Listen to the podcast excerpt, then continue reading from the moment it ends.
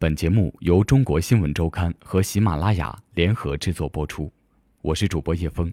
想要收听我的更多节目，可以在喜马拉雅搜索“叶峰情感电台”与我互动。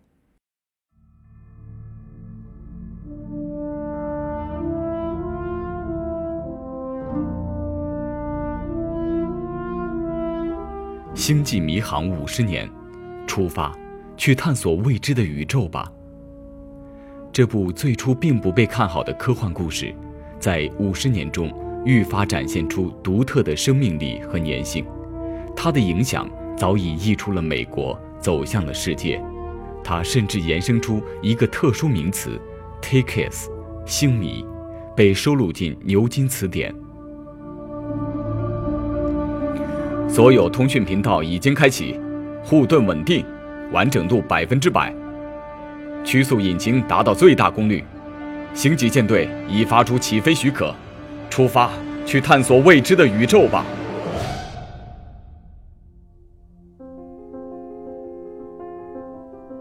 对《星际迷航》的资深粉丝们来说，这段经典桥段一出现，抛开前面一切复杂、让人眼花缭乱的科幻术语不提，可可舰长最后永远不变的这一声令下。或许就足够让人热泪盈眶。并不被看好的科幻电视剧，如今已经衍生为一个巨大的经典科幻世界。勇敢机智的科克舰长，冷静理性著称的半地球人半瓦肯人斯波克，幽默的善于讽刺的医生老骨头，这几位主要人物彼此之间温暖幽默的故事，和《星际迷航》系列构筑的。光怪陆离的星际联盟世界一起，已经存在了五十年。而距离中国人最早接触到这部科幻影视剧，那本《星际迷航》最初电影版的配套图书的中文版，充满浪漫和幻想色彩的蓝色简单封面，一九八零年由新华出版社引进出版，当时被译作《星际旅行》，也已经经过了三十六年。那时。伴随着改革开放，一些思想禁区的打开，催生了人们对科幻文化的浓厚兴趣。这是继晚清民初之后，中国人第二次大规模、无拘无束地幻想未来。Take us，生生不息，繁荣昌盛。举起一只手，分别并拢你的中指与食指，无名指与小指，再张开大拇指，成功了，恭喜你！在星际迷航的世界看来，你有可能是聪明理性著称的瓦肯星人，或者至少你有与瓦肯人沟通的能力。这个看似简单的手势，可不是人人天生都会的。星际迷航一系列电视剧、电影和动画构筑的复杂的科幻世界里，这一手势几乎成了星际粉丝们众所周知的暗语。一代又一代星际迷航的粉丝们。或许叫不上护盾、曲径引擎、脉冲引擎这些听上去莫测高深的名词，更不清楚它们的原理，但人人都知道瓦肯人之间这一经典的问候手势。他们分布在世界各地，有一个自我认同感很强的特殊称谓 ——Takes，星迷。随着《星际迷航》的诞生衍生而来，被收录牛津英文词典。尽管如此，当《星际迷航》系列最新的电影《星际迷航：超越星辰》里，瓦肯人斯波克的扮演者扎克瑞·昆图在北京的首映礼上，按照主持人的提示做出这个手势时，他自己或许也被现场热烈的回应吓了一跳。面前的人群几乎立即就报以回应：“Live long and prosper。”这是《星际迷航》里。瓦肯人伴随举手礼的问候语，在中文版被译为“生生不息，繁荣昌盛”。冷战催生的科幻热，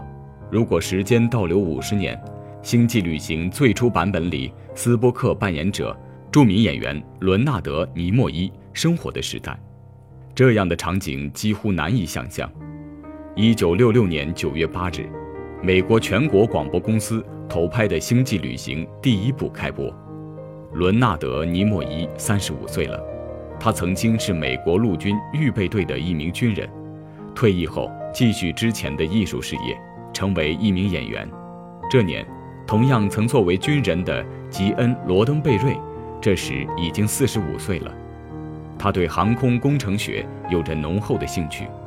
二战间，在美国陆军空军队服役，是一名飞行员，驾驶 B-17 轰炸机在太平洋战区服勤。战争结束后，吉恩·罗登贝瑞转而热衷于科幻电视剧创作，他撰写了一些科幻剧本，将其中一个拿到一家小型电影公司德鲁斯工作室拍摄，但直到四年后，美国全国广播公司才答应投拍他的电视片。几经周折，一部最初称作《前人未知之处》的科幻电视剧播出时改为《星际旅行》，那还是一个冷战的时代。尽管第二次世界大战已经过去了十一年，但对于战争的担忧和恐惧仍然像一片阴云，悬挂在每个人的头顶。一九六六年，《星际旅行》播出的时候，在苏联，工人出身、熟稔于政治的勃列日涅夫正式当选为苏共中央总书记。在他任内，苏联核武器数量超过美国，成为军事超级强国。以美苏为代表的东西方之间，军备竞赛持续升级，航天技术和空间技术却也因此得到了重大的突破。延续二战以来的科技发展方向，人们对太空的兴趣前所未有。以此为基础的美国科幻题材电影正在经历它的第一个高潮。冷战思维影响下，科幻题材大多表达对人类前途命运未卜的恐惧。这一时期的科幻片，大多寄托了冷战时期人们既担忧战争，又想借由地球之外的力量阻止它发生的美好愿望。最为典型的，例如拍摄于1951年的影片《地球停转之日》，讲述一位来自外星球的智慧生命，带着威力无比的外星机器人抵达地球，试图阻止人类爆发战争的故事。这也成为后来美国太空科幻片的主流。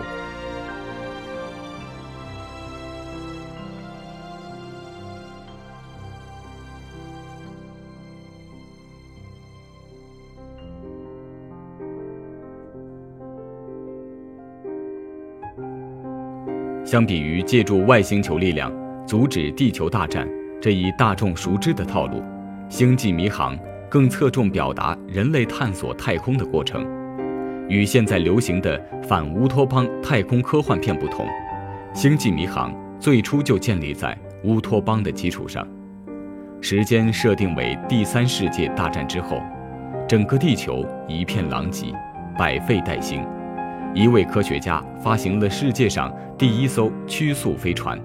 引起瓦肯人的注意。他们帮助人类建立起一个高度发达的乌托邦的未来世界，那是一个纯粹乐观的未来世界。人类逐渐和外形多样、文化各异的外星种族建立起一个星际联邦，彼此之间融洽和谐地生活在一起，共同战胜疾病、贫穷和偏执。在这部当初并不怎么被看好的电视剧系列里，进取号星舰柯克舰长带领的星际联邦星舰进取号 NCC 幺七零一船员，在前所未知的太空中开展历时五年的探险历程。星联舰队一次又一次出发，进行五年一次的太空遨游，就是那句舰长发出的简单又含义深远的指令：出发。去探索未知的宇宙吧。此外，它呈现大量精密的硬科幻元素，这为他带来一大批对物理、未来科技感兴趣的骨灰级粉丝。为区分后来大量拍摄播出的《星际旅游》系列，这部电视剧后来被称为《星际旅游原初系列》。它为后来《星际迷航》确定了硬科幻和人文精神的内核。一九七九年。派拉蒙将这部电视剧拍成电影，名为《星际迷航：无垠太空》。此后，直到2002年，《星际迷航》共拍摄了十部电影。七年后，2009年开始重启电影拍摄，加入更多时尚、符合流行太空科幻的元素，至今拍摄了三部。九月二日，《星际迷航：超越星辰》即将在中国大陆上映，这就是电影版重启后的第三部。对中国的星迷来说，一九七九年电影版的出现有重要的意义。这年，电影配套英文版图书出版，中文版第二年引进中国。这是中国人第一次接触这部想象力丰富的科幻片。电影版里，这艘进取号 NCC 幺七零一星舰正在发射相位炮时的影子，被印在中文版《星际旅行》蓝色封面上，成为第一代中国星际迷们的记忆。